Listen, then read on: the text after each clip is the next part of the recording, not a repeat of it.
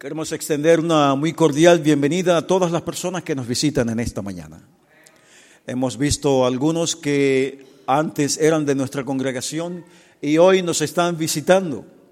Iris Maldonado, Luis Maldonado, a los hermanos,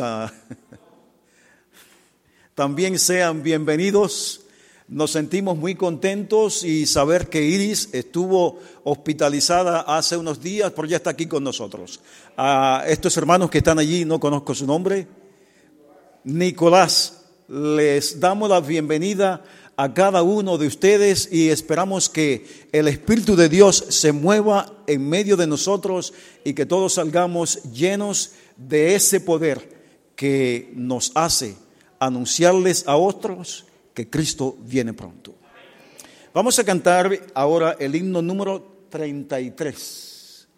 Y con este himno daremos eh, entrada a los oficiantes que han de subir al púlpito en esta mañana.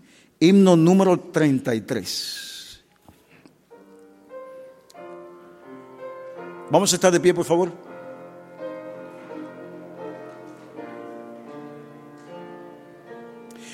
Tu presencia. Padre amante, invocamos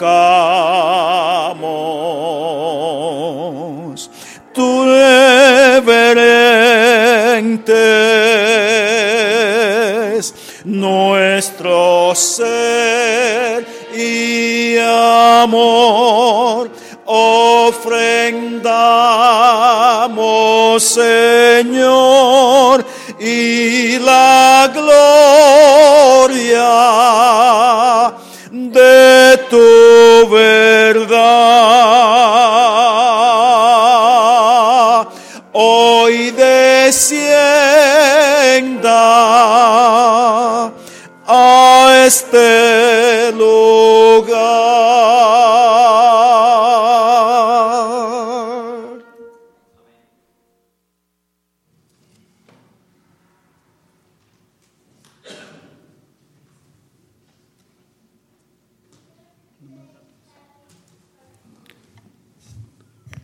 Mantísimo Padre, que tu morada es en la altura de los cielos. Alabado, glorificado y santificado, Señor, sea tu nombre santo. Santo, santo por toda la eternidad. Te damos gracias, Señor, en este día por tus bendiciones, Señor. Gracias por este hermoso sábado que tú nos brindas. Imploramos, Señor, tu presencia en este momento, en este culto, Señor. Que tu Santo Espíritu pueda moverse por estos salones y tocar todos los corazones que están aquí presentes. Danos tu bendición, Señor. Es en el nombre de Cristo Jesús que te lo suplicamos, Padre. Amén. Vamos a seguir cantando las notas del himno número 14.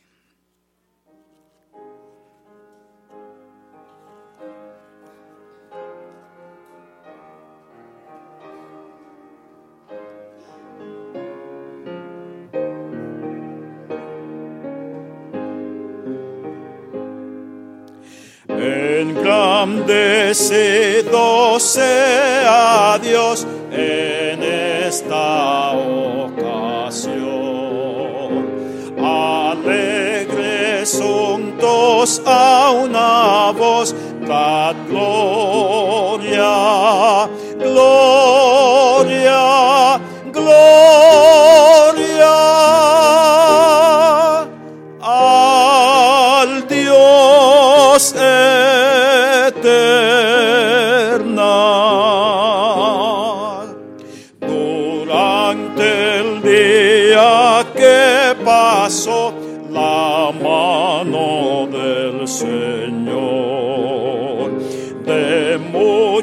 muchos males nos salvó. Gloria, gloria, gloria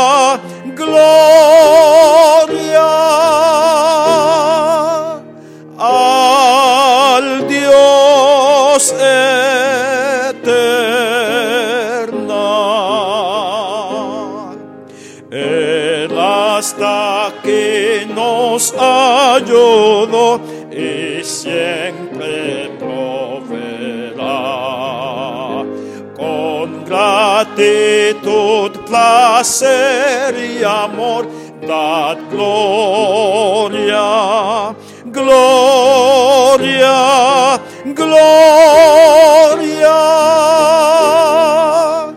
al Dios eterna.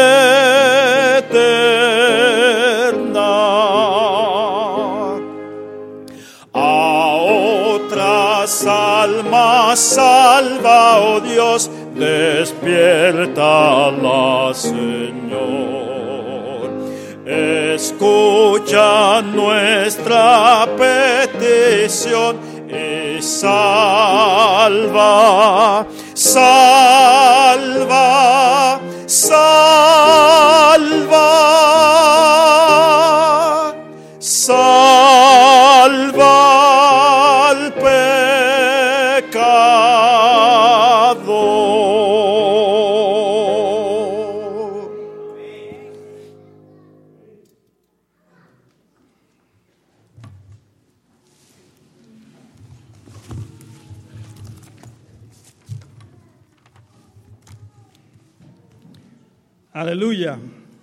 Alabad a Jehová porque Él es bueno.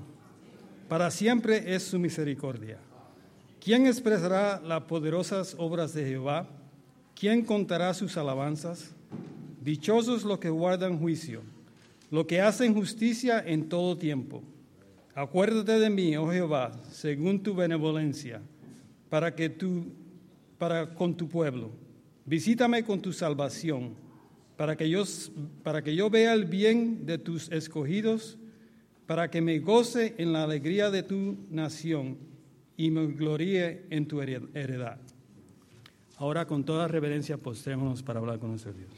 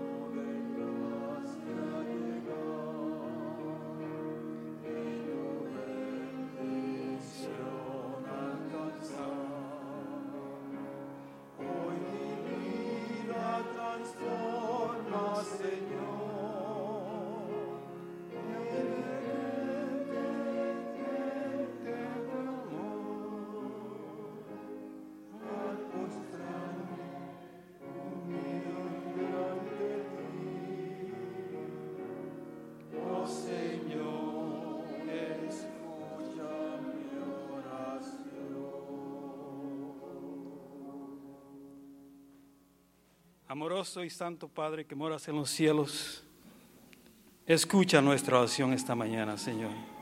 Venimos aquí, estamos aquí en tu santo templo para reunirnos, para darte alabanza y darte gloria, Señor. Que tu Santo Espíritu sea derramado esta mañana aquí, Señor. Que nosotros podamos ser elevados, ser transformados hoy, Señor, por tu palabra, Señor.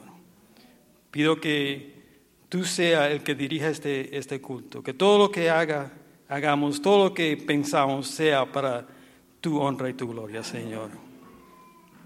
Bendícenos.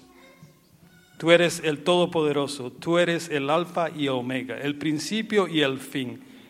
Podemos descansar en ti, Señor, sabiendo que nada puede suceder si tú no lo permites, Señor. Y tú quieres lo mejor para nosotros, Señor. En esta mañana venimos delante de ti, pecadores, descendiente de Adán, Señor. Nacimos con esa marca de pecado, Señor, y peleamos contra eso todas nuestras vidas, Señor, contra las tentaciones. Pero, Señor, te- tenemos eh, confianza en ti, Señor. Podemos venir a ti y ser limpios de todos nuestros pecados, Señor. Pido que tú sea con los enfermos de tu grey. Hay muchos que sufren. Pido especialmente por el hermano eh, Ojeda, que se está recuperando, Señor, de la cirugía. Pido también especialmente por el padre del hermano Carlos Silvestre y la madre de la hermana Mara, Señor. Están en situaciones críticas, Señor, pero sabemos que tú eres el médico de médicos y el doctor de doctores. Tú los creaste y tú los puedes sanar, Señor. Sé con nosotros, sé con el predicador esta mañana, con Luis, que nos trae la palabra. Ábranos a través de él, Señor, que podamos oír tu palabra, podamos ser movidos por tu palabra y podamos salir de aquí a impartir tu palabra, Señor. Esto lo pido por la sangre y los méritos de tu Hijo Cristo Jesús. Amén. Óyenos,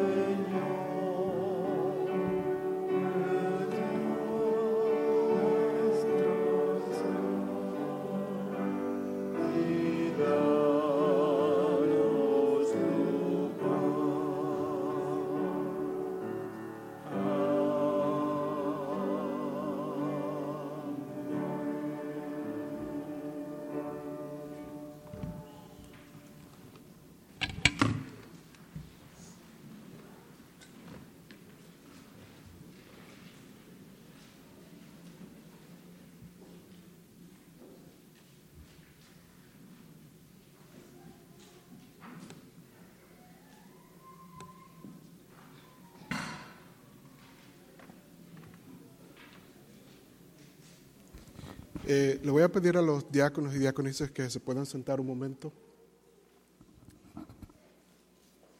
En esta mañana eh, tenemos una parte muy especial eh, que nosotros como iglesia acostumbramos a hacer. Quisiera invitar a, a Katy y a Harry que pasen. Um, no sé si Rubén está ahí atrás. Rubén.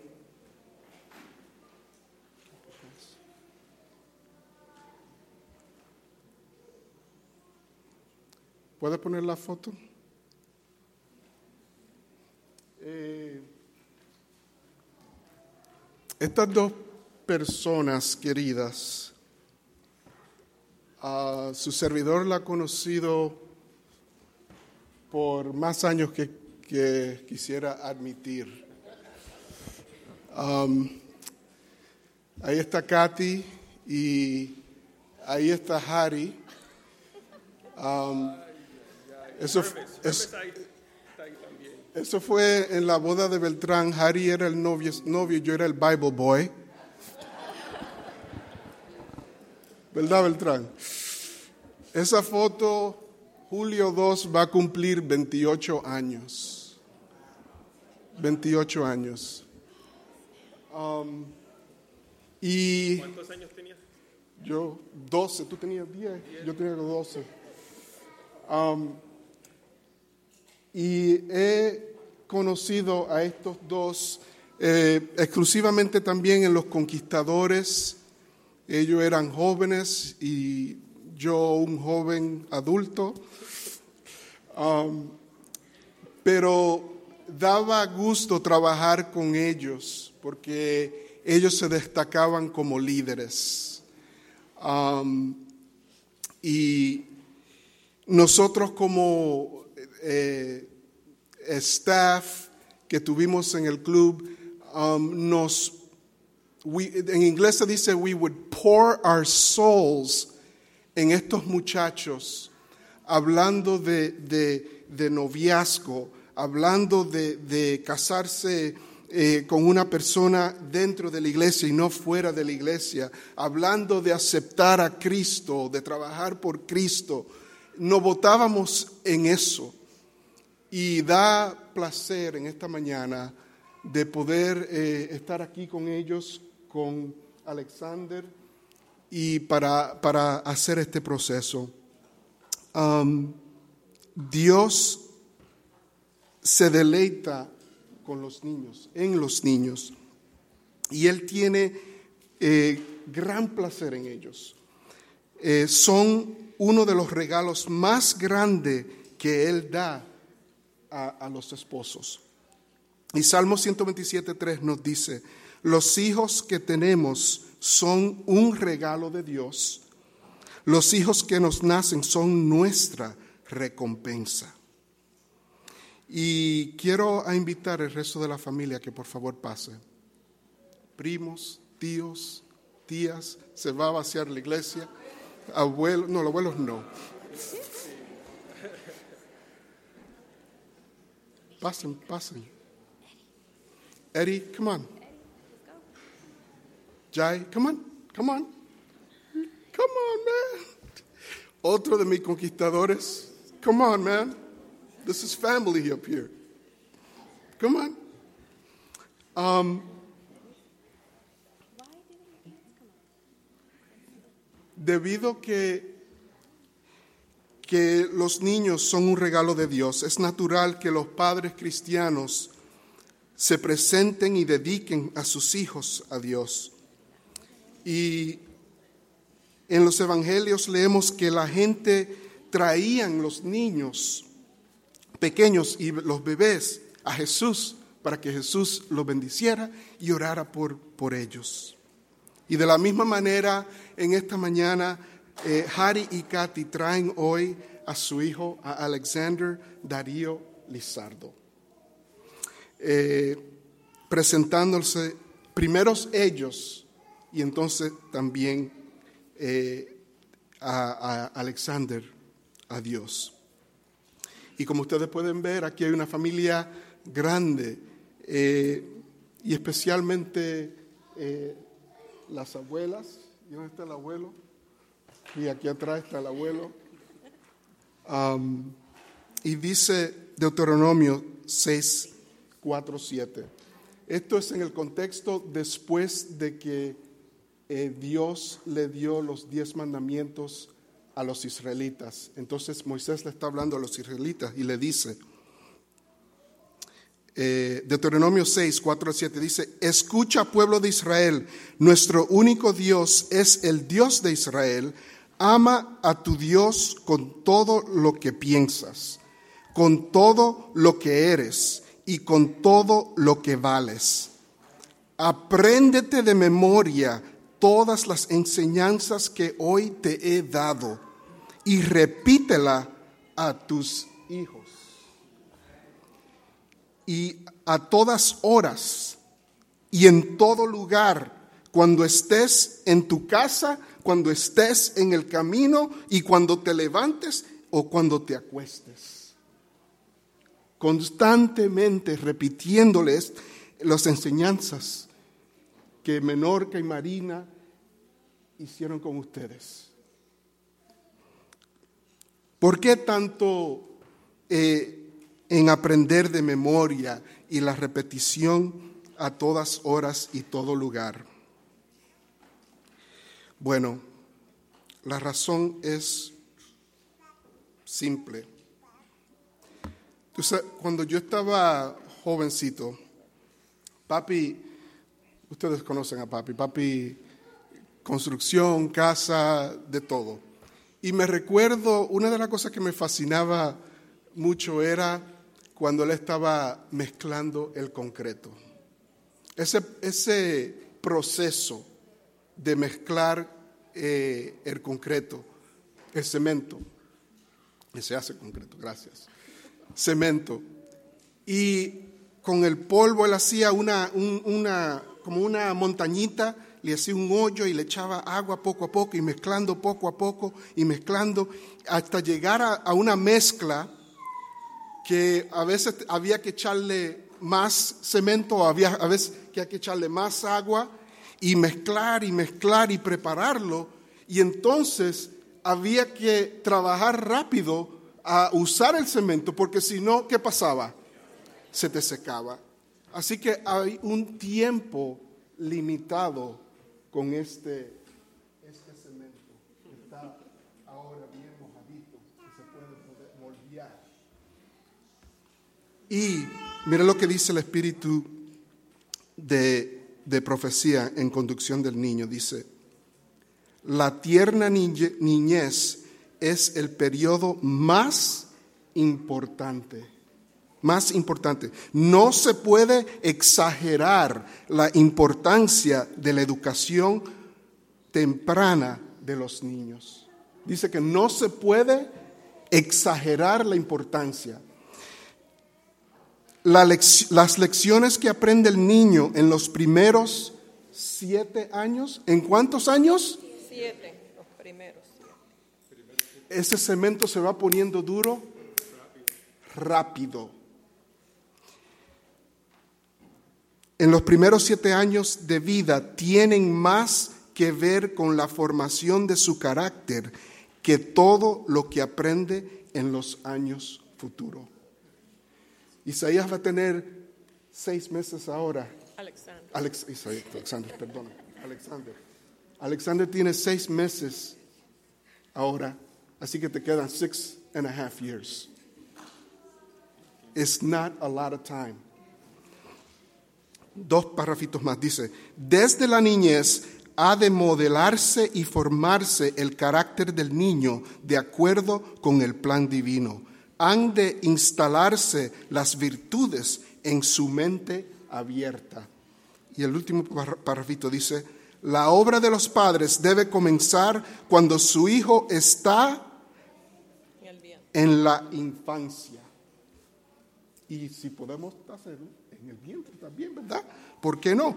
Para que pueda recibir las correctas impresiones en su carácter antes de que el mundo coloque su sello sobre la mente y el corazón.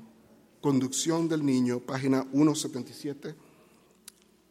Así que Harry y Katy, al venir delante de Dios y el pueblo de Dios, ¿declaran ustedes su deseo de dedicarse a sí mismo y a Alexander al Señor? Sí.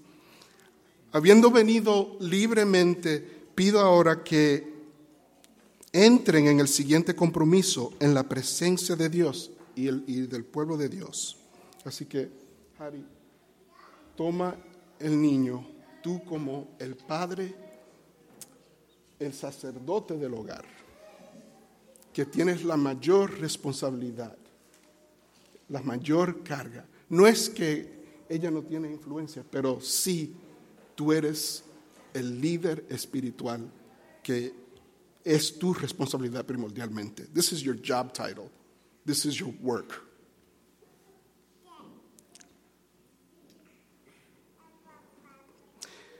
Para que para que Alexander pueda caminar en la vida abundante que Cristo ofrece. Ustedes, Harry y Katy, prometen por la ayuda de Dios y en asociación con la iglesia proveer a Alexander un hogar cristiano de amor y paz para levantarlo en la verdad de la instrucción y disciplina de nuestro Señor y para animarlo a un día confiar en Jesucristo como su Salvador y Señor. Amén. Entonces, para ánimo en el cumplimiento de estos votos, Harry y Katy están esperando la ayuda de Menorca y Darío y de Marina. Proverbios 17:6 dice, el orgullo de los padres son los hijos, la alegría de los abuelos son los nietos. Hay un gran orgullo en ver una generación de la, de la familia eh, y, como, y como esa alegría se, se refuerza cuando los niños son criados para temer a so, se refuerza cuando los niños son criados para temer a Dios. Habiendo venido libremente, eh, pido ahora que entre el siguiente compromiso para que Alexander pueda caminar en la vida abundante que Cristo ofrece, prometen, abuelos, con la ayuda de Dios para orar y alentar a Harry y a Katy en su esfuerzo para criar a Alexander en el temor del Señor, para que Alexander pueda recibir la guía e instrucción de nuestro Señor. Amén. Amén. Y finalmente pido a la iglesia que hagan un voto también. Nosotros como iglesia, como creyentes en el cuerpo de Cristo, tenemos la responsabilidad de enseñar la historia del Evangelio a nuestra generación más joven. Para que Alexander pueda caminar en la vida abundante que Cristo ofrece, prometen con la ayuda de Dios ser fiel en su llamado como miembros del cuerpo de Cristo, ayudar a Harry y a Katy a ser fieles a Dios y ayudar a enseñar y entrenar a Alexander en los caminos del Señor para que algún día confíe en Él como Salvador y Señor. ¿Aceptan ustedes eso? Amén. Antes de orar, quiero decirle que el nombre de Alexander, hay varios Alexanders famosos. Escogí dos. El uno, Alexander the Great, que era un conquistador increíble. Eh, y el dos, Alexander Graham Bell, que inventó el teléfono. Y un diccionario bíblico dice que la definición bíblica de, de Alexander es defensor del hombre. ¿Ok? Y um, mi oración, nuestra oración es que algún día este niño se vuelva en un conquistador de almas, Amén. comunicando el Evangelio de Cristo Amén. a las almas. Amén. Vamos a orar. No sé cómo lo hacemos, si hay suficiente espacio aquí.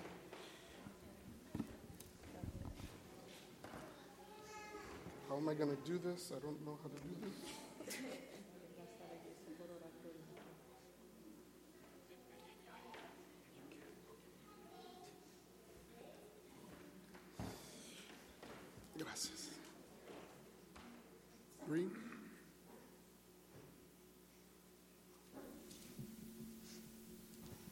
Ok, gracias. Vamos a arrodillarnos.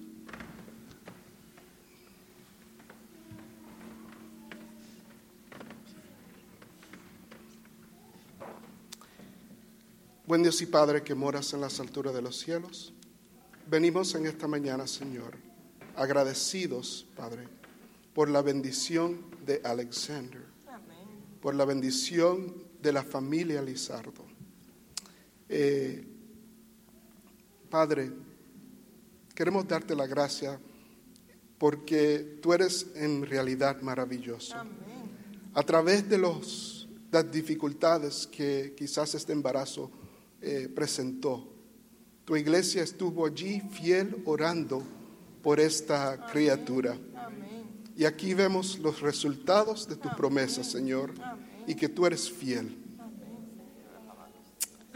Padre, queremos también animar y alentar a futuros padres, Señor, eh, que también se sometan y que vengan y que confíen en poner tus hijos delante de ti. Si hay aquí embarazos en este momento, también te pido que bendigas a estos embarazos, a estos niños y niñas que vienen a florecer a nuestra iglesia. Amén. Te pido también especialmente por Eddie y por um, Yah- Yahi. Te pido una bendición especial por ellos también, Señor.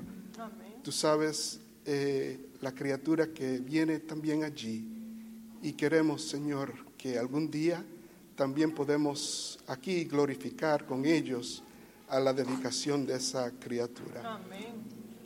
Eh, pongo en tus manos a este, a este jovencito, a este bebecito, Señor. Eh, tú lo conoces, tú lo formaste, tú ya tienes un plan para él.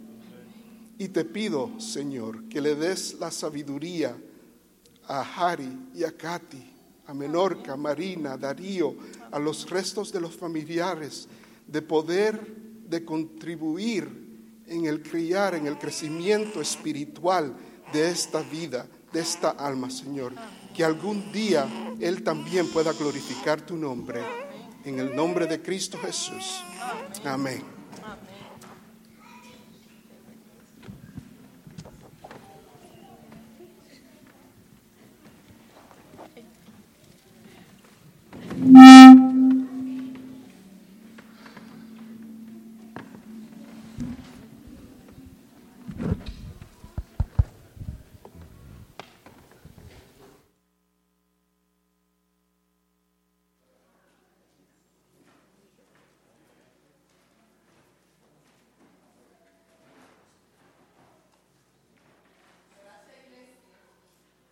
Por sus oraciones.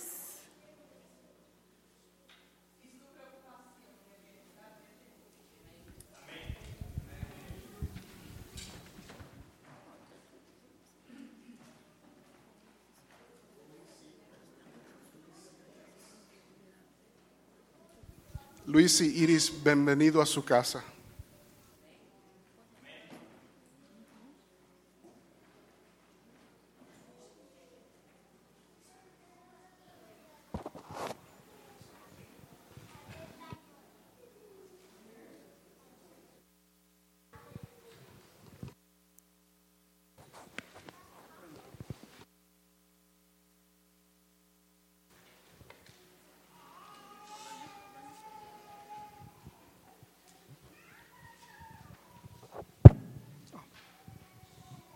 Teléfono.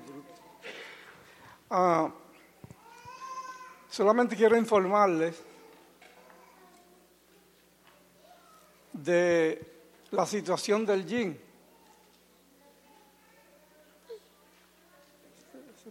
¿eh? Eh, como ustedes saben, comenzamos el año pasado con la cifra de 127 mil. ¿Lo pueden ver ahí? Eh, algunos hermanos han preguntado, bueno, ¿y en cuánto es que estamos ahora ya? Porque comenzamos con 127 mil. ¿Ustedes quieren saber en cuánto estamos? Rubén, por favor, ponle a los hermanos ahí para que ellos vean cuánto estamos ahora.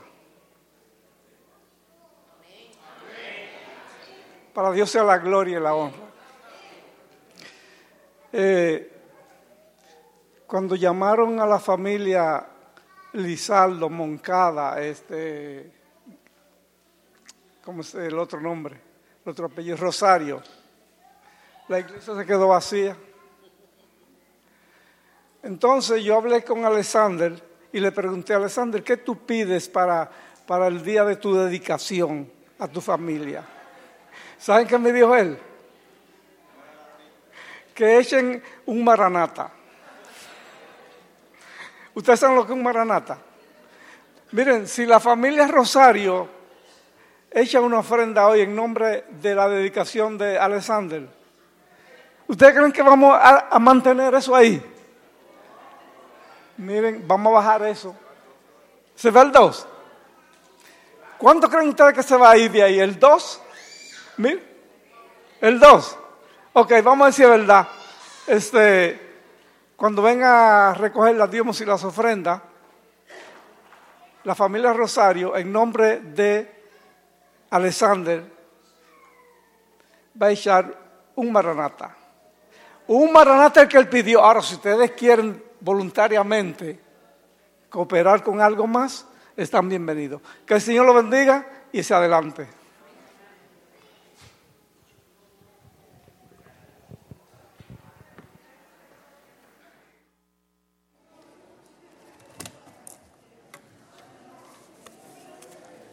Buenos días, hermanos. Feliz sábado. Nos toca decir algo acerca de los diezmos y las ofrendas. Dios espera que su pueblo tome la responsabilidad de cuidar de su templo y de la obra. Con palabras fuertes, Dios dijo por medio del profeta Malaquías, ¿acaso roba el hombre a Dios? Ustedes me están robando. Y todavía preguntan, ¿en qué te robamos? En los diezmos y las ofrendas.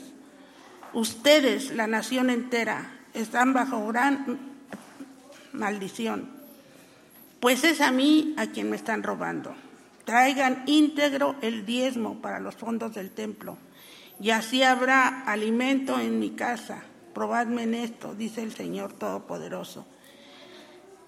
Y vean, si no abro las compuertas del cielo y derramo sobre ustedes bendición hasta que sobreabunde. De acuerdo con este pasaje, Dios bendice generosamente a los que se comprometen a cuidar de su obra. Con esto en mente, oremos.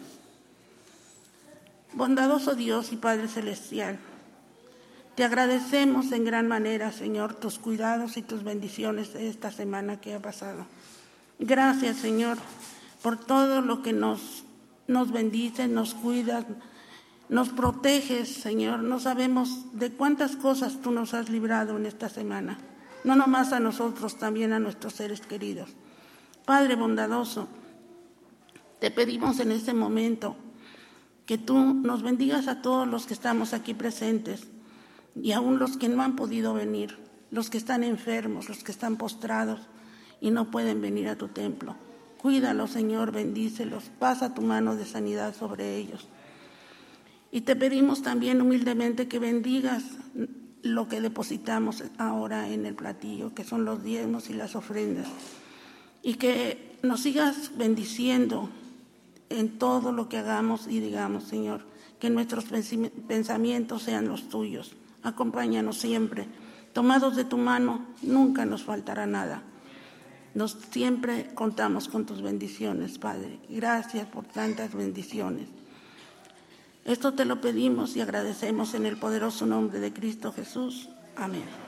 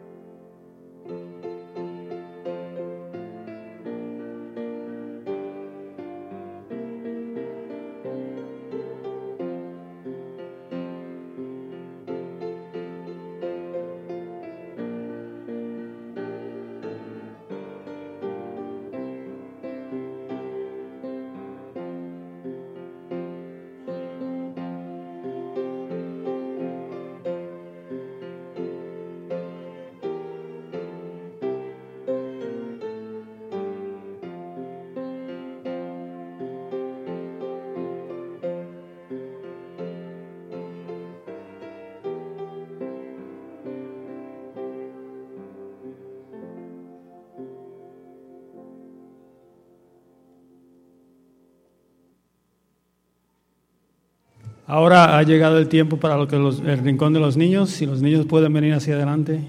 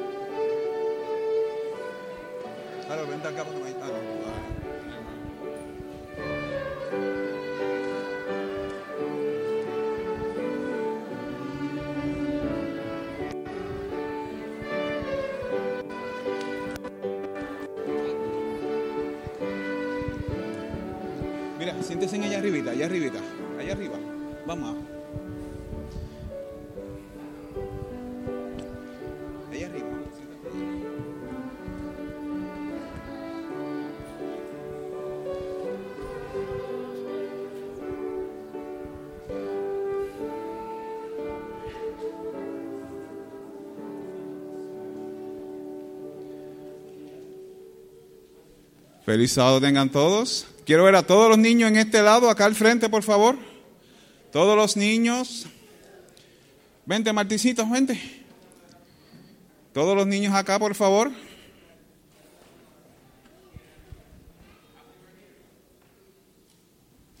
¿Cómo están ustedes? Ay, eh, Eliana solamente me contestó. ¿Cómo están ustedes? No, todavía, todavía. ¿Cómo están niños? ¿Cómo están ustedes? Ay, pero más fuerte. ¿Cómo están ustedes? Los adultos, ¿cómo están?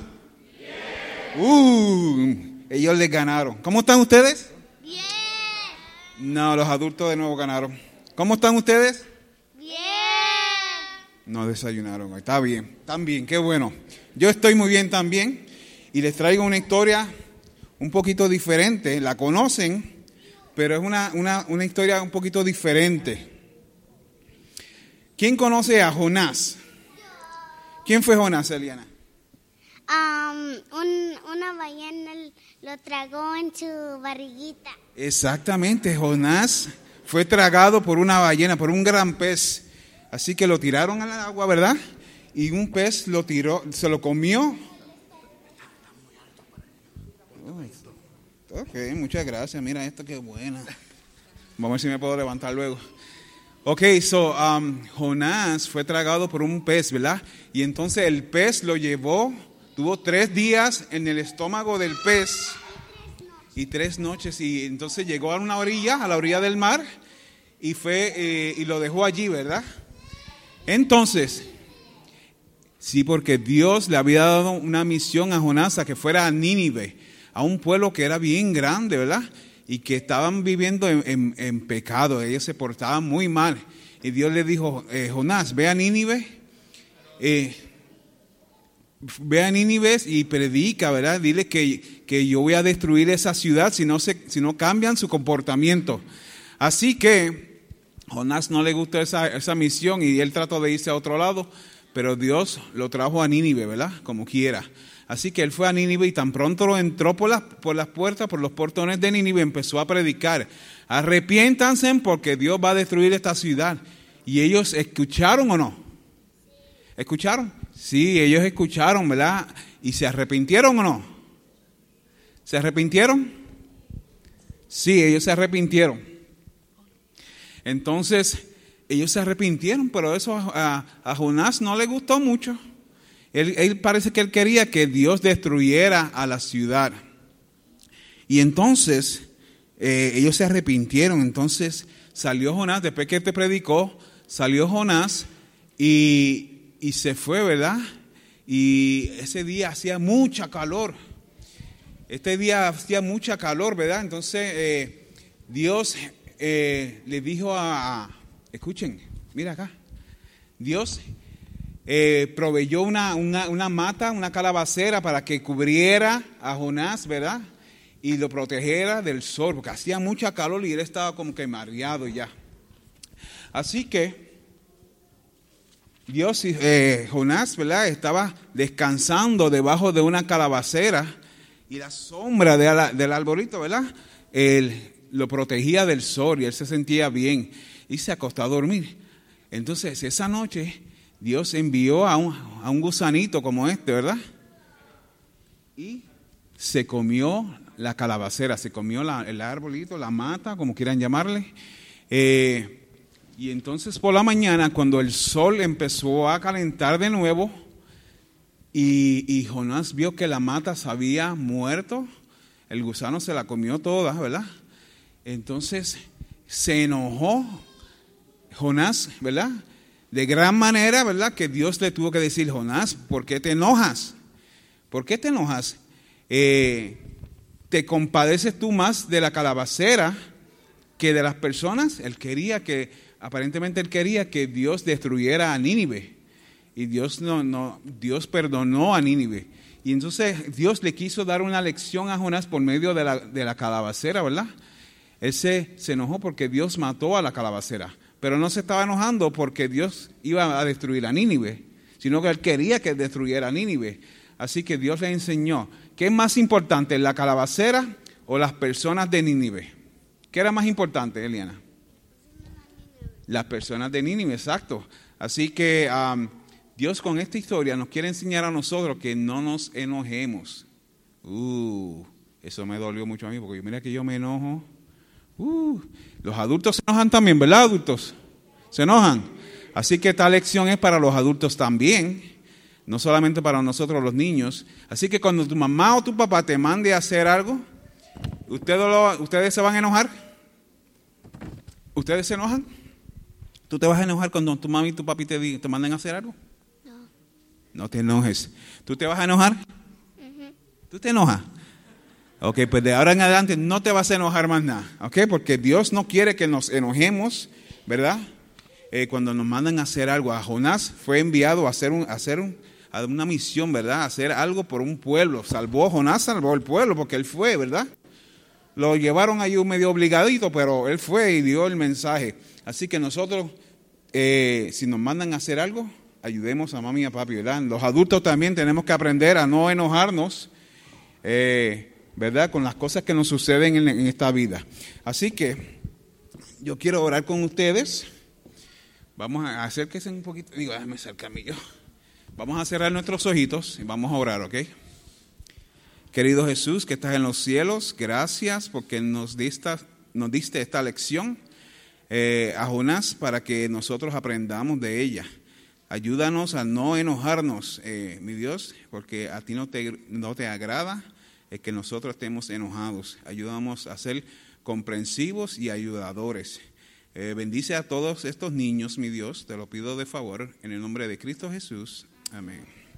Ok, ahora van a agarrar un gusanito y un papelito.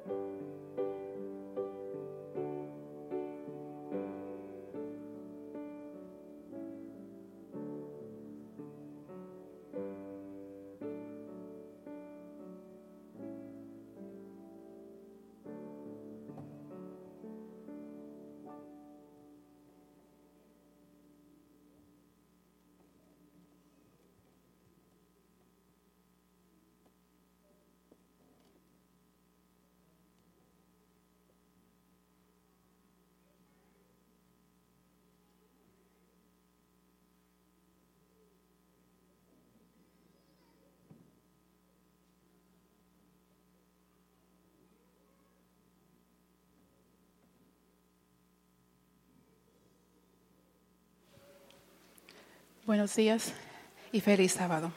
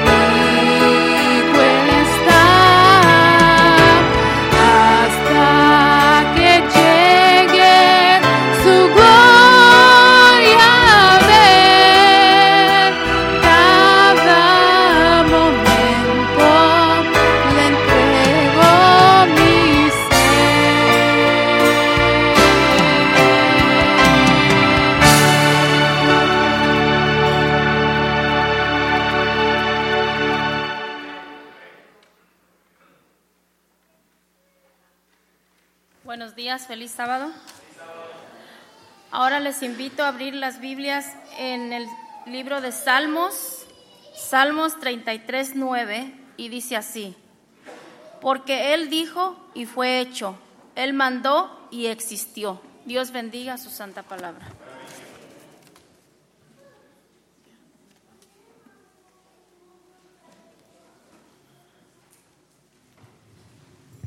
El predicador de esta mañana no necesita introducción, es uno de los nuestros, Luis Maldonado.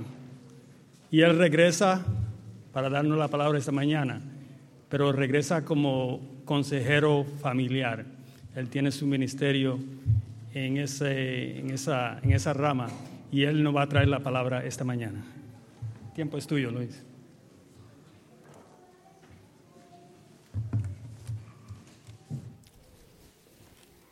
Buenos días. Feliz sábado para todos.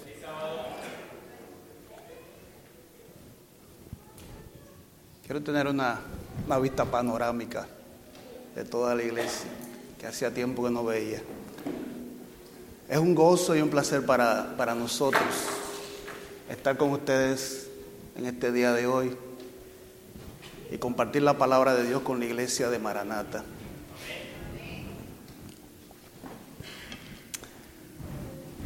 En el Evangelio según San Juan, el capítulo 1, los versículos del 1 al 5 dicen de la siguiente manera, en el principio era el verbo, el verbo era con Dios y el verbo era Dios. Este era en el principio con Dios. Todas las cosas por Él fueron hechas y sin Él nada ha sido hecho. En Él estaba la vida y la vida era la luz de los hombres. La luz en las tinieblas resplandece y las tinieblas no prevalecieron contra ella. Uno de los atributos de Dios es su capacidad para comunicarse. La deidad despliega su poder por medio de la comunicación. Por su amor y misericordia, Él ha compartido esa capacidad con su creación y especialmente con el ser humano. La perfecta comunicación fue parte del ambiente del Edén hasta que el pecado, el enemigo, rompió con esa comunicación y trajo la desesperación, la desesperanza a toda la creación. Pero nuestro Dios ha prometido restaurar todo lo que el pecado destruyó, incluyendo esa perfecta comunión entre Dios y el hombre y entre el hombre con el hombre. Yo quisiera uh, tener una, tener una uh, oración antes de comenzar. Ustedes se pueden quedar así como están, yo prefiero arrodillarme, simplemente uh, inclinen sus rostros en reverencia. Oremos. Dios y Padre nuestro que estás en el cielo, nuevamente te damos gracias en este día. Gracias Padre por tus bendiciones. Gracias Señor por tu amor, tu inmensa misericordia. Te damos gracias Señor por este día de hoy. Te agradecemos Padre por la oportunidad, la oportunidad que nos das de estar aquí presente en esta iglesia Señor, trayendo la palabra. Padre, tú sabes que nada soy, que nada tengo, que nada puedo hacer sin ti.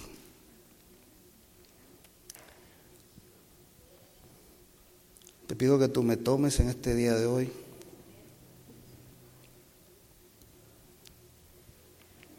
Que tú puedas transmitir, Señor, tu palabra por este medio. Usa mis labios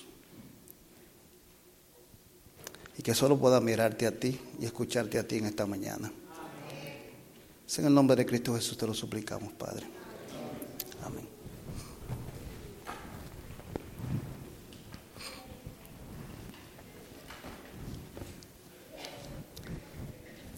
Estos versículos que acabamos de leer resultan bien interesantes en el sentido de que el apóstol empieza su evangelio haciendo una presentación de Cristo Jesús. Pero su presentación la hace diciendo el verbo. Habla diciendo el verbo era Dios. Cristo Jesús presentado como el verbo. Y él le da una serie de, de atributos en estos versículos a Cristo. Lo presenta primero como el verbo. Segundo, dice que lo presenta como el creador, el verbo creador, el verbo que creó, el verbo que hizo. Y lo presenta también como la luz, y la luz de la vida. Interesante que lo presenta de esa manera, porque básicamente él está introduciendo eh, la, persona de Cristo en lo que es el Nuevo Testamento. Pero para entender estos versículos, teníamos que irnos al libro de Génesis para darle eh, su, su correcta interpretación. Tendremos que irnos al libro de Génesis, eh, Génesis 1, los versículos también del 1 al 5. Y, y estos dicen de la siguiente manera, en el principio creó Dios los cielos y la tierra, y la tierra estaba desordenada y vacía, y las tinieblas estaban sobre la faz del abismo, y el Espíritu de Dios se movía sobre la faz de las aguas. Y dijo Dios, sea la luz, y fue la luz. Y vio Dios que la luz era buena, y separó Dios la luz y las tinieblas. Llamó Dios a la luz día, y las tinieblas llamó noche. Y fue la tarde y la mañana un día.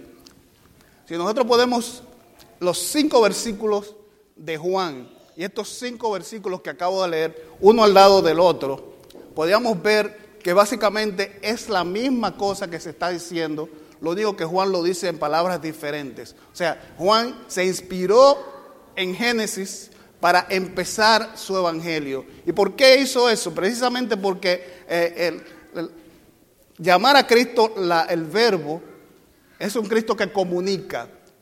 Él crea por medio de la comunicación. La comunicación tiene una importancia crucial en nuestras vidas. El Señor nos creó, y es algo que a mí me gusta decirlo mucho cada vez que eh, llevamos seminarios, nos creó como seres de comunicación. Hay dos condiciones que el ser humano tiene de- desde su creación, desde su nacimiento. Y nosotros somos gente, seres ah, sociales y somos seres sexuales. Eso es parte del proceso de comunicación. Nosotros no fuimos creados para vivir aislados, para vivir eh, en una montaña solitario por allá, como algunos hicieron, para vivir en un, en un templo allá en el monte, solamente nosotros solos, orando y arrodillándonos y buscando la presencia de Dios.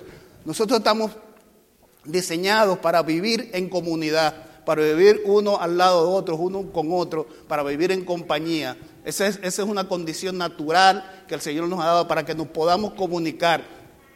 La, la comunicación es básica en el ser humano. El ser humano que no puede comunicarse eh, es un ser humano que va muriendo. En, en- en el sistema penitenciario, en todas partes del mundo, uno de, las- de los castigos que se le da ya a los que están presos cuando tienen un mal comportamiento, cuando violan las reglas de la prisión, es que lo llevan a, a prisiones solitarias. Y es uno de los castigos más fuertes que ellos reciben cuando los encierran por dos y tres meses en una prisión solitaria o por dos o tres semanas, dependiendo de lo que hayan hecho, la violación que hayan, dado, hayan hecho dentro de la cárcel.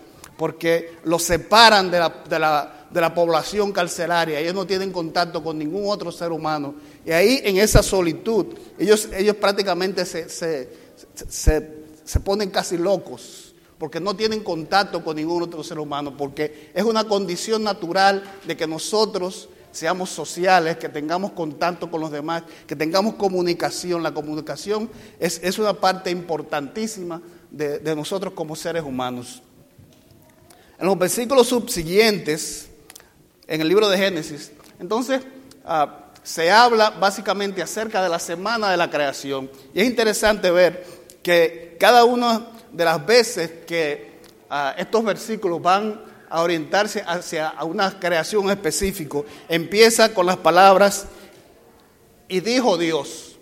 Cada vez que el Señor va a crear algo nuevo, dice, y dijo Dios, y dijo Dios, y dijo Dios, y así continúa hasta básicamente el versículo 26, donde hace un pequeño cambio. En el versículo 26 dice, entonces dijo Dios, hagamos al hombre a nuestra imagen, conforme a nuestra semejanza, y señoré en los peces del mar, en las aves de los cielos, en las bestias, en toda la tierra y en todo animal que se arrastre sobre la tierra. Si leemos este versículo con un poquito de detenimiento, nos vamos a dar cuenta de que en la manera que se presenta ahora, es como pidiendo, ah, presentando un proyecto. Cuando dice, entonces, y dijo Dios, hagamos al hombre a nuestra imagen, conforme a nuestra semejanza. Se, nota que es que el verbo está presentando a los otros miembros de, de- la deidad un proyecto. Vamos a hacer el hombre, vamos a hacer esto. Esto es lo que yo, quiero que hagamos. A pesar de la armonía que hay en la comunicación entre ellos, hay un respeto en esa comunicación y el verbo presenta el proyecto para ser aprobado por los demás miembros de, esa- de- de- ese grupo de la deidad, del Padre, el, el Espíritu Santo y el Hijo. Y en el versículo 27 entonces vemos eh, que, el, el verbo procede a crear el proyecto como que el proyecto fue aprobado. Dice, y creó Dios al hombre a su imagen y semejanza los creó. Varón y hembra los creó. O sea, el verbo recibió la aprobación de la creación. Él presentó el proyecto y recibió la aprobación. No es que él necesitaba la aprobación, no es que él necesitaba que se le diera, porque hay una armonía perfecta entre la deidad.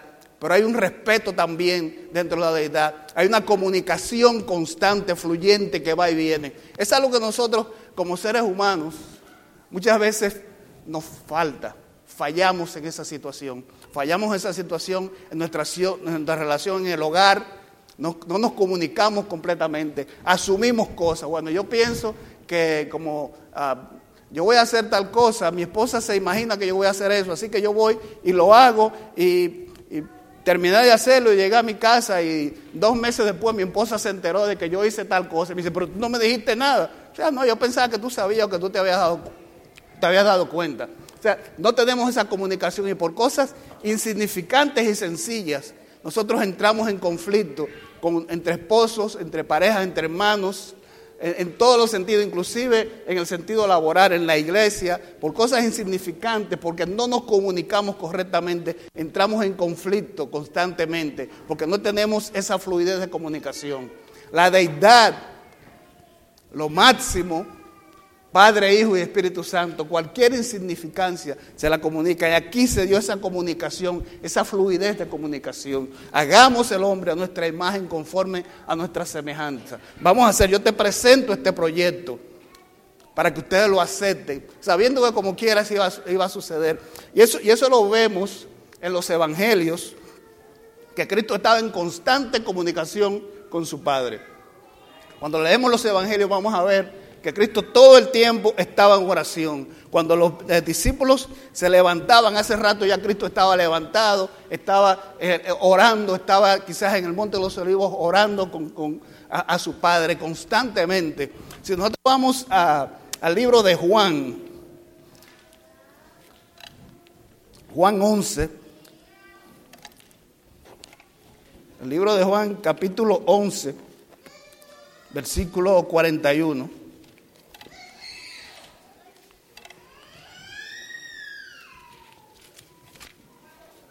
Juan 11, 41. Estamos hablando de la resurrección de Lázaro.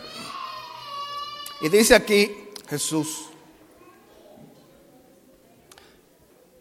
Entonces quitaron la piedra de donde había sido puesta el muerto. Y Jesús, alzando los ojos a lo alto, dijo, Padre, gracias te doy por haberme oído. Yo sabía que siempre me oyes, pero lo dije por causa de la multitud que está alrededor, para que crean que tú me has enviado. Sabía Jesús que él tenía la capacidad de resucitar a Lázaro, o sea, él, estaba inventando, él, llegó allí, bueno, déjame ver si yo puedo hacerlo, no, él tenía la certeza de lo, que, que lo podía hacer, pero como quiera, sabiendo que él tenía la aprobación del Padre, como quiera, él se comunicó con el Padre diciéndole voy a hacer esto. Esto es lo que yo voy a hacer. Eso es lo que nos falta a nosotros, ese proceso de comunicación que muchas veces dejamos a un lado pensando que los demás saben qué es lo que nosotros pensamos, que los demás entienden qué es lo que nosotros queremos, o que nosotros tenemos la potestad de hacer y deshacer sin necesidad de comunicárselo a más nadie, porque nosotros estamos por encima de todo el mundo. Esa quizás es la mentalidad que tenemos muchas veces. Pero empezando por la deidad, hay una comunicación fluyente constantemente, porque esa es la manera de que nosotros podamos mantener una paz y una relación coordinada todo el tiempo entre nosotros.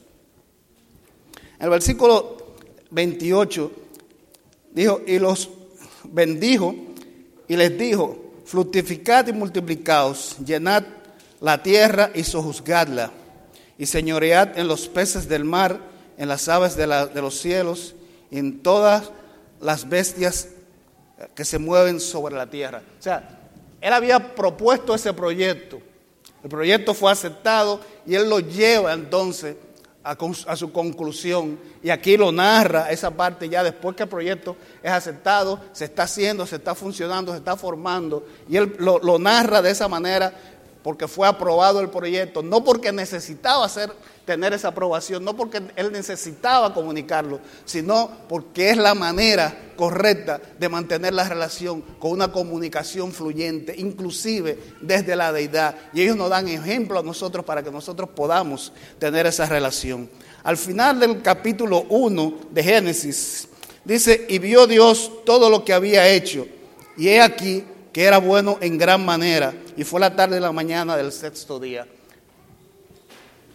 En el proceso de esa gran comunicación que existe entre la deidad, todas las cosas caminan perfectas. Ah, Rubén, ¿hay problema con el PowerPoint? Ok. Mis ojos no están muy buenos, pero aquí estamos ah, con el versículo Tengo problemas yo, seriamente.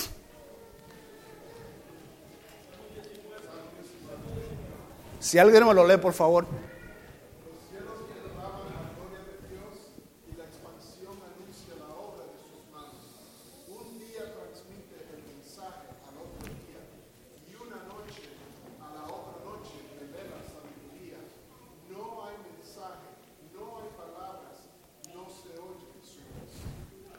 Esa capacidad de comunicación que tiene la deidad fue trasladada a la creación. Todo lo que existe en la creación se comunica. Toda la creación se puede comunicar una con otra. Hay un nivel de comunicación en cada parte de la creación. Hay un estilo de comunicación para cada parte de, la, de la creación. Sin palabras, en muchas, en muchas ocasiones, sin necesidad de, de acción, simplemente se comunican porque la comu- comunicación es 100% importante y existe una fluidez de esa comunicación. Cuando vamos al capítulo 2 del libro de Génesis, básicamente lo que hace el capítulo 2 es ampliar el capítulo 1. O sea, el capítulo 1 eh, da generales acerca de qué fue la creación. El capítulo 2 entonces va a los detalles. Y cuando llegamos al versículo 18, dice, y dijo Jehová Dios, no es bueno que el hombre esté solo, le haría ayuda idónea para él. Jehová formó pues de la tierra toda la bestia del campo y toda ave de los cielos y las trajo a Adán pa- para que viese cómo las había de llamar. Y todo lo que Adán llamó a los animales vivientes, ese es su nombre. Y puso Adán nombre a todas las bestias, aves de los cielos y a todo ganado del campo, mas para Adán no se halló ayuda idónea para él. En- En esta parte, después de que Dios llega a la creación del hombre, dice que lo crea a su imagen conforme a su semejanza. Y eso quiere decir que le puso, muchos, muchos de nosotros pensamos quizás que eh, cuando Dios habla que creó al hombre conforme a su imagen y semejanza, estamos hablando de, de algo físico, pero esto, esto se refiere más al carácter, a condiciones que el hombre tiene en sí, que son similares a las condiciones de Dios. Y una de esas condiciones precisamente es la capacidad de comunicarse, la capacidad de, de- de- de poder com- comunicarse uno con otro y comunicarse con el mismo Dios, y la capacidad de pensar y tomar decisiones. Este es el tipo de, de imagen y semejanza al que se refiere Génesis cuando habla en ese momento, en ese sentido. Y, y en este momento dice que Dios, como puso al hombre a la cabeza de su creación, dice que le entregó, le, mandó todos los animales. Y los animales empezaron a pasar por el frente de, de Adán. Y Adán le decía, bueno, ah, ustedes ah, son el león y la leona. Ok, pasaron esto. Ustedes son el perro y la perra. Ustedes son el gato y la gata. Y pasaron uno tras otro todos los animales de la creación delante de Adán. ¿Cuánto tiempo duró eso? No sé cuánto tiempo se tomó. Pero así pasaron. Y al pasar los animales, Adán notó algo que era completamente ajeno y diferente a él mismo. Adán notó que cada animal tenía una pareja. Venían en pareja y él le ponía sus nombres. Y él notó que esa pareja tenían como un contacto, tenían como una, comunicación diferente, se veían bien juntos, hacían cosas juntos, se movían juntos, caminaban, iban y venían juntos en pareja. Y eso le llamó la atención a Adán. Y él se miró a sí mismo, dice la palabra de Dios, que no encontró pareja para él. ¿Qué está pasando aquí? Yo soy aquel que dirige todo esto. Tú me has puesto para que yo le ponga nombre a los animales. Ellos vienen y yo los veo contentos, y yo los veo felices y los veo armoniosos y que juegan y brincan y saltan y caminan en pareja. Pues yo estoy solo. Aquí como que falta algo. Dios quería que Adán se diera cuenta que él estaba solo y sintiera la necesidad de una compañía. Eso fue como una especie de switch dentro de Adán, que él no se había dado cuenta todavía que tenía esa necesidad. Y cuando vio que los animales tenían esa comunión y esa relación de pareja, dijo, algo falta conmigo, porque eso yo no lo tengo. El Señor le dio la oportunidad a Adán, dentro de su capacidad de raciocinio, de que él pudiera darse cuenta que tenía una necesidad. Y dice el versículo 21, entonces Jehová Dios hizo caer un sueño profundo sobre Adán y mientras éste dormía, tomó una de sus costillas y cerró la carne en su lugar. Y de la costilla que Jehová Dios tomó al hombre, hizo una mujer y la trajo al hombre. Dijo entonces Adán, esto es ahora hueso de mis huesos y carne de mi carne. Esta será llamada varona, porque del varón fue tomada.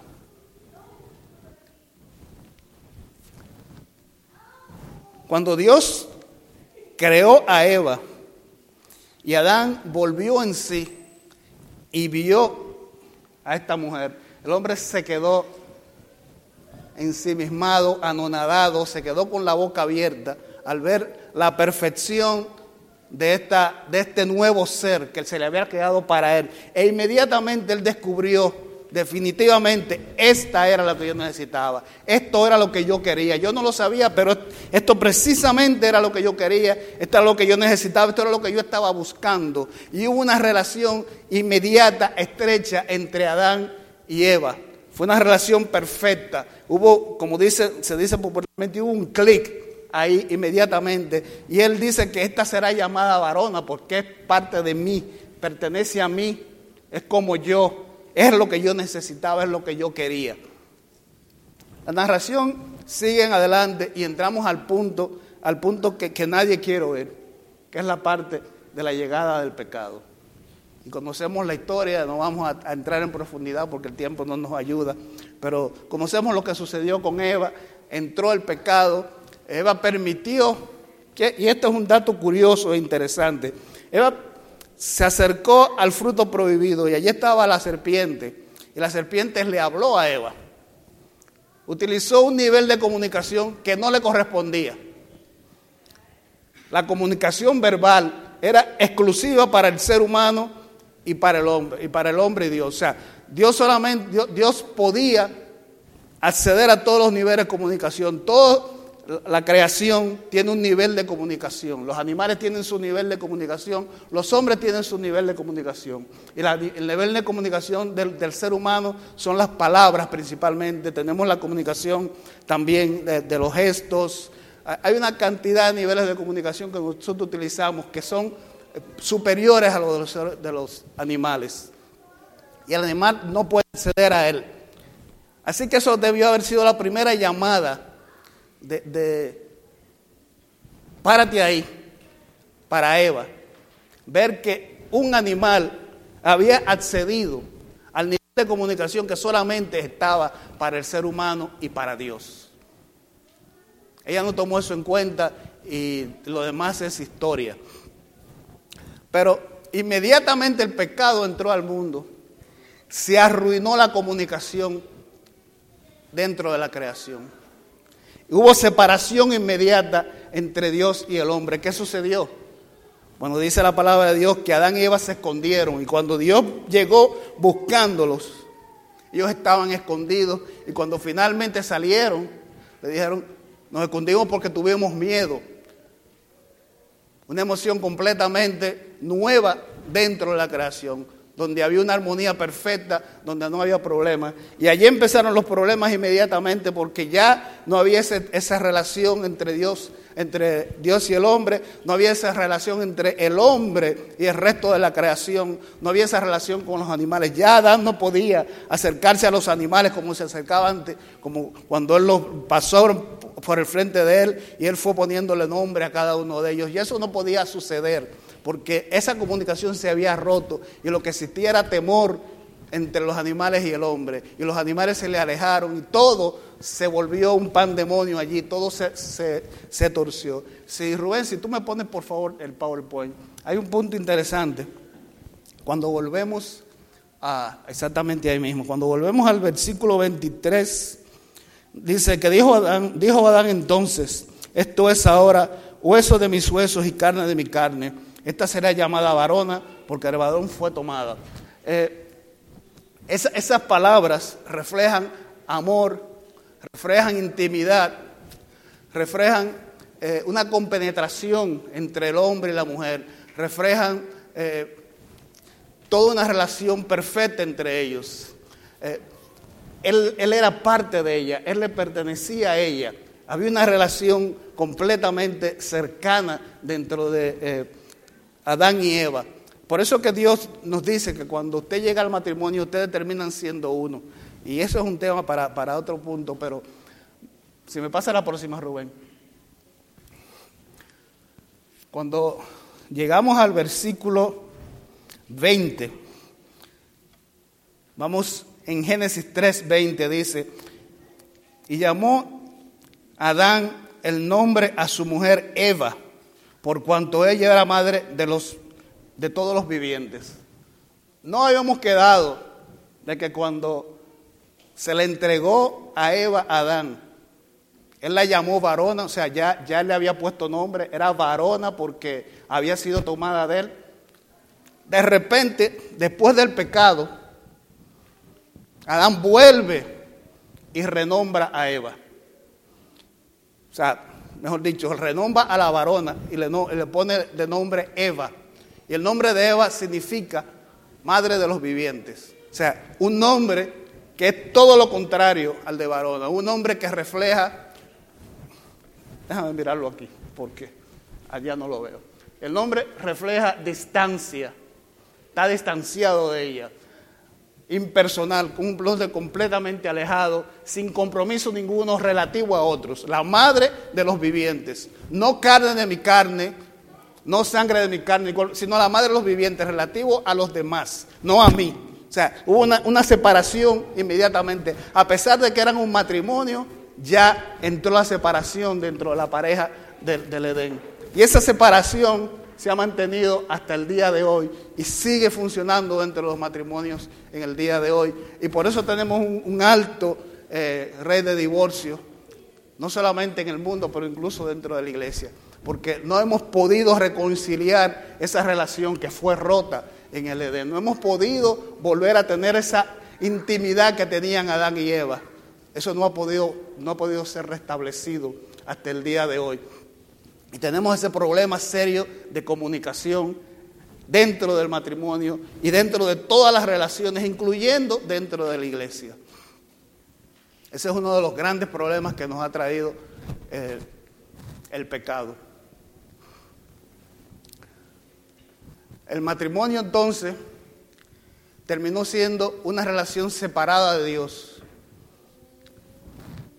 sacados del Edén, que era su sitio natural, y expulsados de su empleo, que era básicamente administrar este mundo. El hombre ha abandonado este mundo y en vez de administrarlo, lo que, hace, lo que ha hecho es mal administrarlo, lo que ha hecho es maltratar a todo lo que es la creación, lo que ha hecho es destruir la creación de Dios cuando se supone que el hombre estaba para, para mantenerla, para cuidarla, para, para prosperarla. La tecnología que nosotros tenemos hoy, y esa es mi teoría, no, no le digo que, que, la acepten o no, la tecnología que tenemos en el día de hoy pudo haber sido desarrollada en el mismo Edén. ¿Por qué digo esto? Los elementos físicos que tenemos hoy en día, que hemos, con el que hemos desarrollado la tecnología del día de hoy, estaban en el Edén. O sea, no se, no se ha traído ningún elemento, ni químico, ni físico, nada se ha traído nuevo a esta tierra, ni a este mundo. O sea, la, computadora con, con que disfrutamos el día de hoy, Adán pudo haberla inventado. Porque estaban todos los elementos ahí. El carro que manejamos hoy, Adán pudo haberlo inventado, porque estaban todos los elementos ahí. El hecho de que nosotros hayamos pasado tantos años y tantas penurias en este mundo es por el hecho que no hemos podido concretar una comunicación efectiva. Y por eso desde el principio, y empezando con el matrimonio de Adán y Eva, han habido problemas, han habido disensiones, han habido guerras. Y, hemos, y vivimos en un mundo que, que la historia de este mundo ha sido más de guerras. O sea, hay más tiempo de guerras que de paz. Los años que este mundo ha vivido de paz han sido unos, unos, pocos años y no, no busqué las estadísticas, pero las estadísticas son increíbles, de que son muy pocos los años de paz que se han vivido en este mundo. Creo que, creo que son hasta menos de 100 años comparado con todos los años de guerra. Y si ponemos a dar, a dar mente y a recordar eh, lo que hemos dado eh, y hemos leído el libro de historia, vamos a encontrar que desde el principio del mundo, la historia básicamente lo que se la pasa narrando de guerras y conquistas, guerras y conquistas, guerras y conquistas. Vivimos en un mundo hoy muy moderno, muy civilizado, con mucha tecnología, con mucho conocimiento, y las pasamos entre guerras y conquistas, guerras y conquistas, guerras y conquistas. Y el, y el, hombre ha cambiado mucho y el hombre tiene muchas cosas que no tenía antes y tenemos comodidades y hacemos una serie de cosas y nos las pasamos entre guerras y conquistas, guerras y conquistas, todo el tiempo peleando, todo el tiempo en disensiones, todo el tiempo mal comunicándonos. Rubén, por favor, la próxima.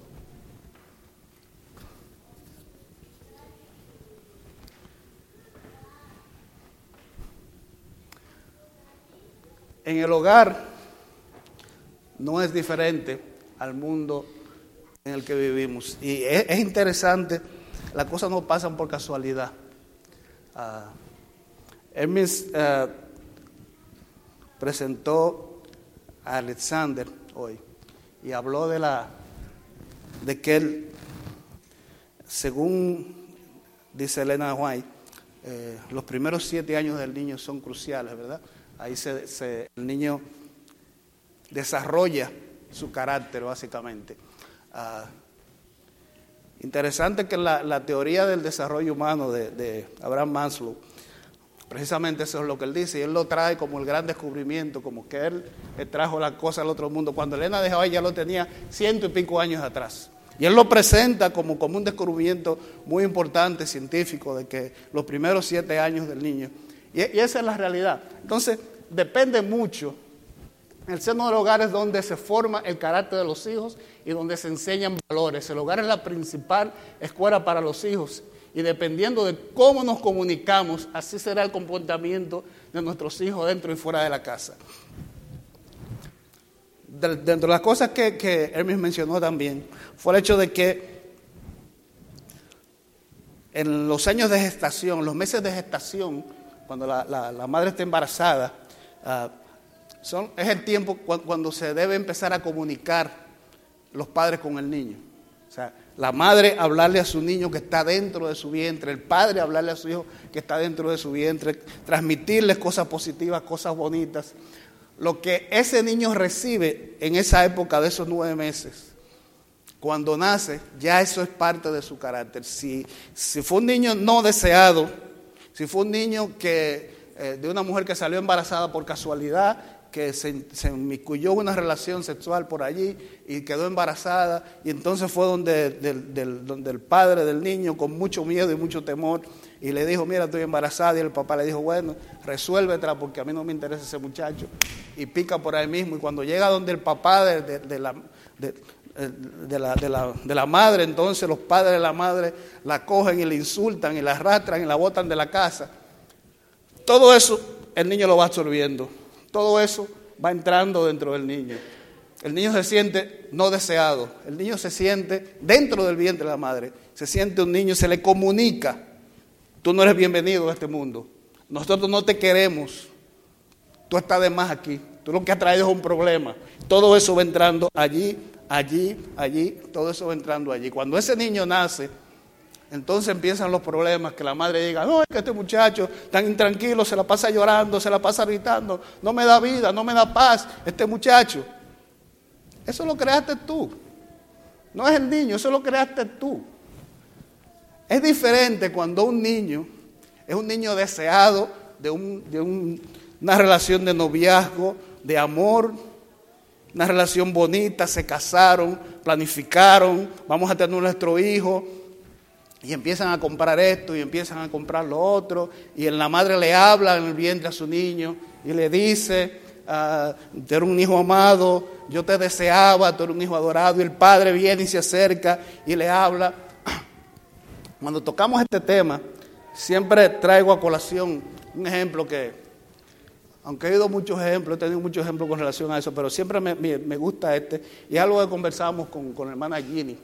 Ella me decía que cuando ella estuvo embarazada de su hijo Xavier, ah, ella le ponía auditivos con música clásica. Siempre le ponía en el vientre para que el niño escuchara música clásica. Y todavía en el día de hoy, esa es la música preferida de Xavier. Casualidad, coincidencia. Así mismo como él asimiló esa música, así mismo asimiló todo lo que estaba pasando en el ambiente. Entonces, cuando es un niño deseado y querido, es un niño que nace sintiéndose bien, es un niño que nace comportándose bien. En el hogar es la base del futuro de tu hijo, emocional, eh, físico y en el desarrollo en sentido general. Dime la, dame la próxima, Rubén, por favor.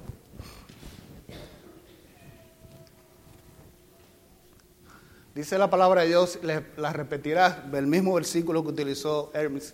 No es casualidad, ¿eh? las cosas no vienen por casualidad. Y las repetirás a tus hijos, hablarás de ellas estando en tu casa y andando por el camino, y al acostarte cuando te levantes. Y la atarás con una señal en tu mano y estarán a un frontal entre los- tus ojos y las escribirás en los postes de tu casa, en tus puertas. La palabra de Dios y las instrucciones de Dios son las cosas que tú tienes que darle a tu hijo desde que está en el vientre. Y durante el tiempo que ese niño va creciendo, es la conversación más importante que tú puedes tener en- con ellos. Ah, el culto familiar. No lo voy a poner en, en condiciones embarazosas ninguno, pero si yo preguntara cuáles hacen el culto familiar aquí, yo creo que yo vería muy pocas manos que levanten. ¿Por qué? Porque es algo que hemos estado hablando desde que la iglesia adventista es iglesia adventista, del culto familiar. Y si hay una cosa que olvidamos y dejamos a un lado, es el culto familiar, incluyendo familias de pastores y, de dirigentes y de todo el mundo. Entonces después nos preguntamos, esperamos que nuestros hijos sean educados en la escuelita sabática los sábados. Y que ellos aprendan de Dios y aprendan todas sus cosas en la escuelita sabática los sábados. Cuando debe ser al contrario, la escuelita sabática es para reforzar lo que usted enseña en su hogar, lo que usted le dé al niño a su casa. Es un refuerzo. La base es lo que usted da en su casa. El niño que corre y brinca y salta y no tiene ningún respeto por el templo, es el niño que en su casa no se le enseñó a tener respeto por el templo. Tan simple como eso. Entonces el padre, cuando el, anciano viene o el diácono viene y le dice, entonces el padre se enoja, a mi hijo no me le ponga la mano. Eduque a su hijo en su casa. La iglesia no es para educar al hijo. La iglesia es un refuerzo. Usted le enseña en su casa de Dios y usted le enseña en su casa a su hijo educación, no en la iglesia. La próxima, por favor. Bueno, arriba decía, no sé por qué se están desapareciendo los títulos, pero arriba decía, la comunicación tiene poder. La comunicación te debe poner para bien o para mal, para crear o para destruir, para permitir o para negar, para amar o para odiar, para restaurar o para desechar, para perdonar o para condenar, para valorar o para desvalorar, para alabar o para humillar. La comunicación es un agente de cambio.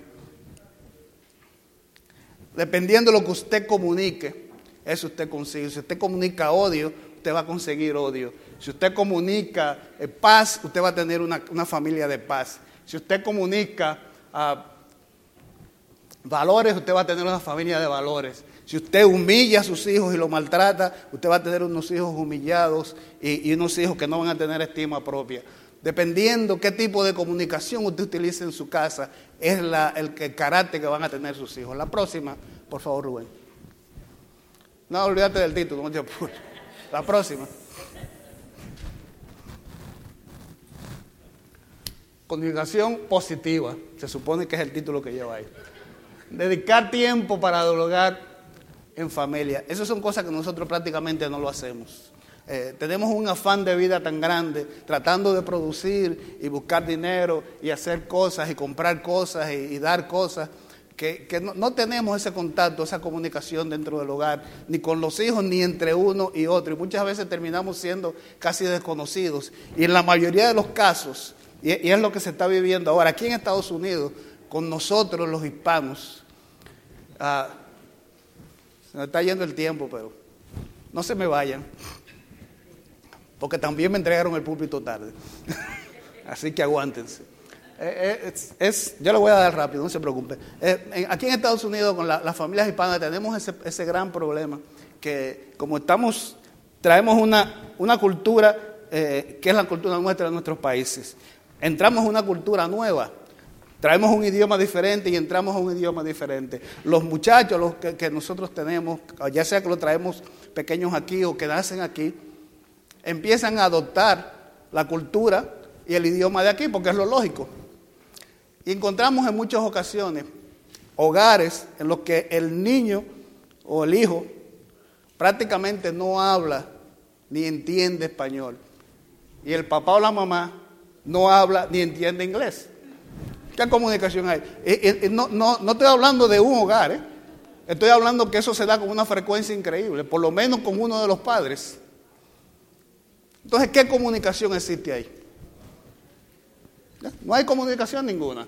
Establece un ambiente de libertad y estimula a expresar todo tipo de sentimientos sin temor y con- confianza. Nosotros como hispanos tenemos la, la mala costumbre cultural de reprimir los sentimientos y las emociones de los muchachos. Los hombres no lloran.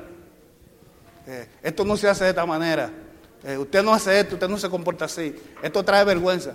Deje que los muchachos se expresen, suéltelo.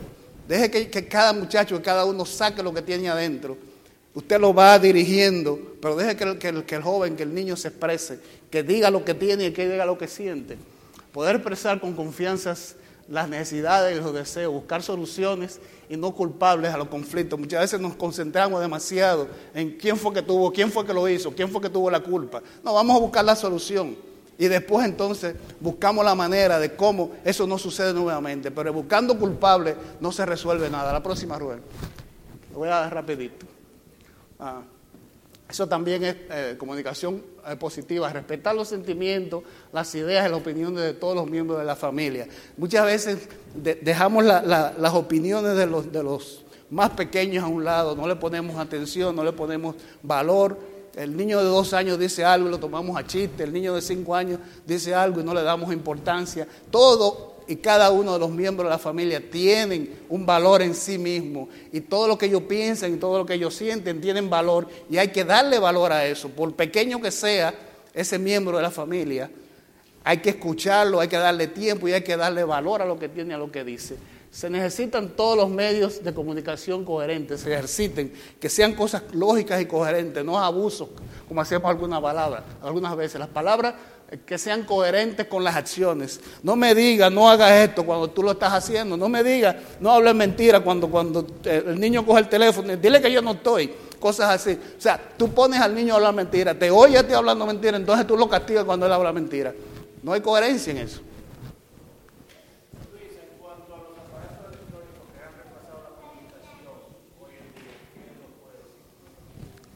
So- eso es un buen tema. El, asunto de, los- aparatos electrónicos. Eh, eh, una de las cosas que yo te podía decir sobre eso es que los padres tienen que fajarse y aprender a bregar con los aparatos electrónicos. Los padres tienen que ponerse al día con eso. Porque los muchachos están viviendo y están haciendo, y su vida está envuelta en ese asunto. En el día de hoy me guste o no me guste, lo quiera yo o no lo quiera, y cada día va a ser así, va a ser, va a ser así peor, va a ser así peor, y va a haber una distancia mucho más grande entre padre e hijo, precisamente por el asunto de los electrónicos. Entonces tú no me puedes, no puedes decir, bueno, yo no le voy a comprar electrónico a, mi- hijo porque usted lo está sacando del mundo. Usted tiene que, el niño tiene que tener los electrónicos, tiene que tenerlo, esa, es- esa es la vida, eso es lo que está funcionando hoy en día. ¿Ya? Pero usted crea límites con sus hijos, usted crea límites dentro del uso y eh, to- todo se basa en principios. Usted tiene que tener un principio de respeto, un principio de disciplina en su hogar y eso usted lo aplica al uso de los electrónicos. Eso es un tema mucho más amplio y que, en un par de minutos y ya, como tengo el tiempo arriba. Usar la comunicación directa, comunicarse directamente con sus hijos. La próxima, por favor. El título que vaya arriba es, comunicación negativa. Y es el uso de generalizaciones, el uso de términos absolutos. Tú siempre haces eso. Tú nunca pones las cosas en su lugar. Tú jamás haces las cosas como deben de ser. Eh, todo el tiempo tú metes la pata. Ese tipo de cosas no se le dice a los, muchachos. Juzgar los mensajes eh, eh, recibidos prejuiciadamente. O sea, antes de que el muchacho pueda expresarse completamente, ya tú tienes un prejuicio y tú dices, no, ya yo sé lo que tú me vas a decir, ya yo sé lo que va a pasar, porque, porque eso es lo que pasa siempre, eso es lo que tú haces siempre. El no saber escuchar y querer terminar la frase por los otros. La próxima, Rubén, por favor. Todo eso tiene, eh, es un tiempo, pero las palabras dichas, insinuaciones vulgares, palabras dichas y insinuaciones vulgares. Eh, muchas veces nosotros tenemos palabras que son oriundas de nuestros países, que son sumamente vulgares, y las utilizamos en nuestra casa. Entonces nosotros esperamos que el niño pueda tener un lenguaje correcto. Y las utilizamos con los amigos, las utilizamos por teléfono. Hay palabras obscenas, malas palabras, maldiciones, el mal uso eh, gramatical de las palabras. Nosotros los, los, los caribeños tenemos un español bien malo, muy malo. Vamos a aprender a hablar un mejor español. Vamos a aprender a hablar para que nosotros, nuestros hijos puedan también hablarlo mejor. A reprochar constantemente a los muchachos, a etiquetar a los miembros de la familia. El gordo, el negrito. No, él tiene su nombre. Él tiene su nombre. El, el calvo. No, señor, él tiene su nombre. Póngale su nombre correcto. No, no le ponga etiqueta a los muchachos. La próxima, por favor.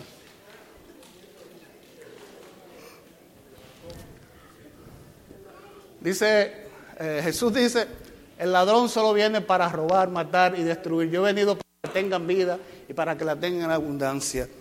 Jesús vino con la intención de que nosotros pudiéramos cambiar todo el daño que hizo el pecado dentro de nosotros y poder restaurar esa relación perdida entre Dios y nosotros. Esa fue la intención de, de- de- de Jesús en su venida y que nosotros podamos volver a ese, a ese estado que, que había en el principio. Pero depende de nosotros que nosotros pongamos de nuestra parte para que ese tipo de cosas sucedan. El mundo en que vivimos va a estar, va a ir en deterioro día tras día, día tras día. Pero eso no tiene que ser la realidad de mi casa. Ese no tiene que ser la realidad de mi iglesia. E increíblemente, lo que pasa en mi casa es lo que va a pasar en la iglesia. O sea, la iglesia es un reflejo de mi hogar. Si la iglesia no funciona, es porque los hogares de la iglesia no funcionan. La base de la iglesia es el hogar. Si el hogar funciona, nosotros vamos a tener una iglesia hermosa y bella y funcional. Si el hogar no funciona, entonces vamos a tener una iglesia eh, de, de- de- de destrucción eh, e infuncional. La próxima, por favor. Oh, ya. Vamos a cambiar. El título de esto es ah, a comunicación negativa. Vamos a cambiar esa comunicación negativa de críticas, insultos, maltratos, abusos, amenazas, gritos, el mal uso o el abuso de la comunicación positiva. Y vamos a cambiarla. La próxima. Rubén.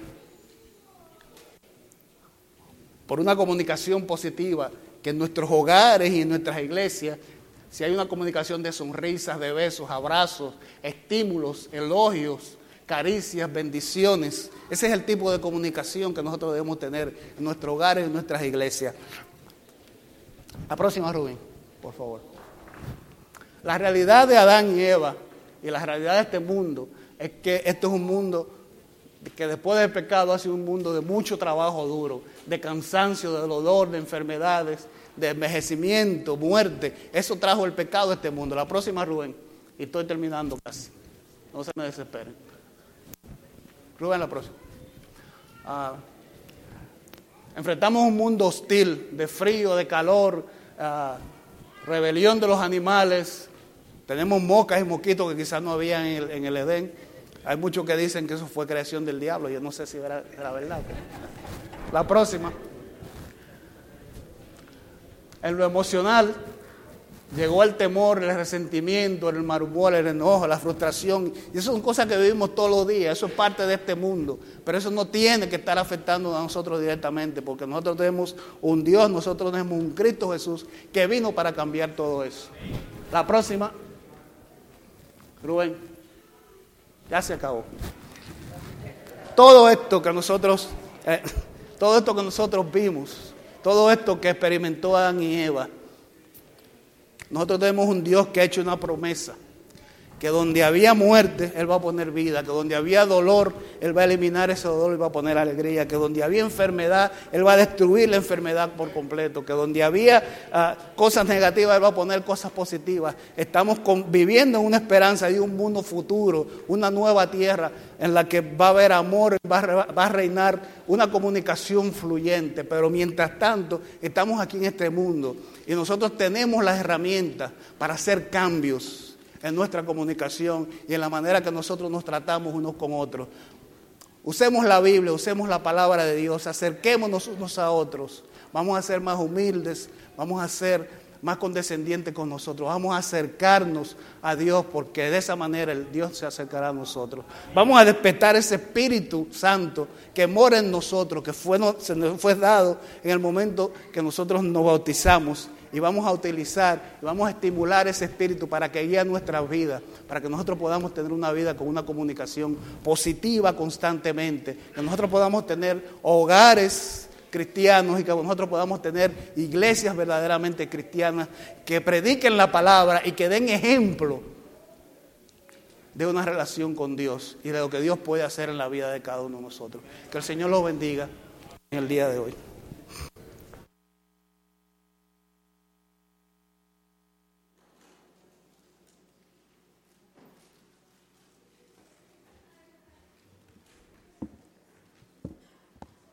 Vamos a concluir cantando las notas del himno número 64. Voy a invitarles a ponerse de pie, por favor.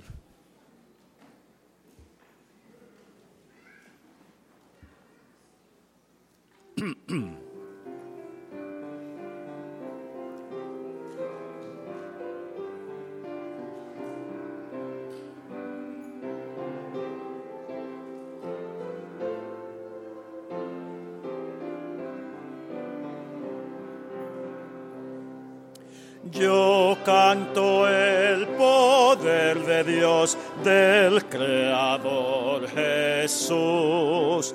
Habló con su potente voz y apareció la luz. Yo canto el poder de aquel que en alto puso el sol en la pradera el clavel en playa el caracol. Yo canto la bondad de quien los árboles plantó. El mar mantiene en su nivel, los árboles creó. La maravilla de su amor la observo por doquier. Ya mire al cielo en su esplendor, oh al oscurecer. Tus glorias proclamadas son por cuanto aquí se ve. La flor, el viento y el gorrión, la risa del bebé. Bien sé que en tu presencia estoy, que tú conmigo vas. Y si al confín del mundo voy, tu Dios allí estás.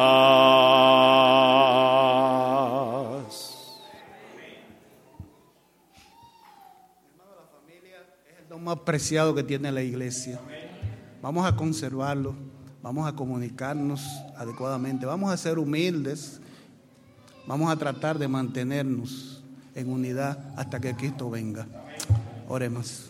Dios y Padre nuestro que estás en el cielo, Señor, te damos gracias nuevamente en esta mañana por tus bendiciones. Gracias, Señor, por darnos la oportunidad de venir a este templo, a alabarte, a adorar tu santo nombre, a compartir contigo, a estar con los hermanos, a comunicarnos, Señor, el uno con otro.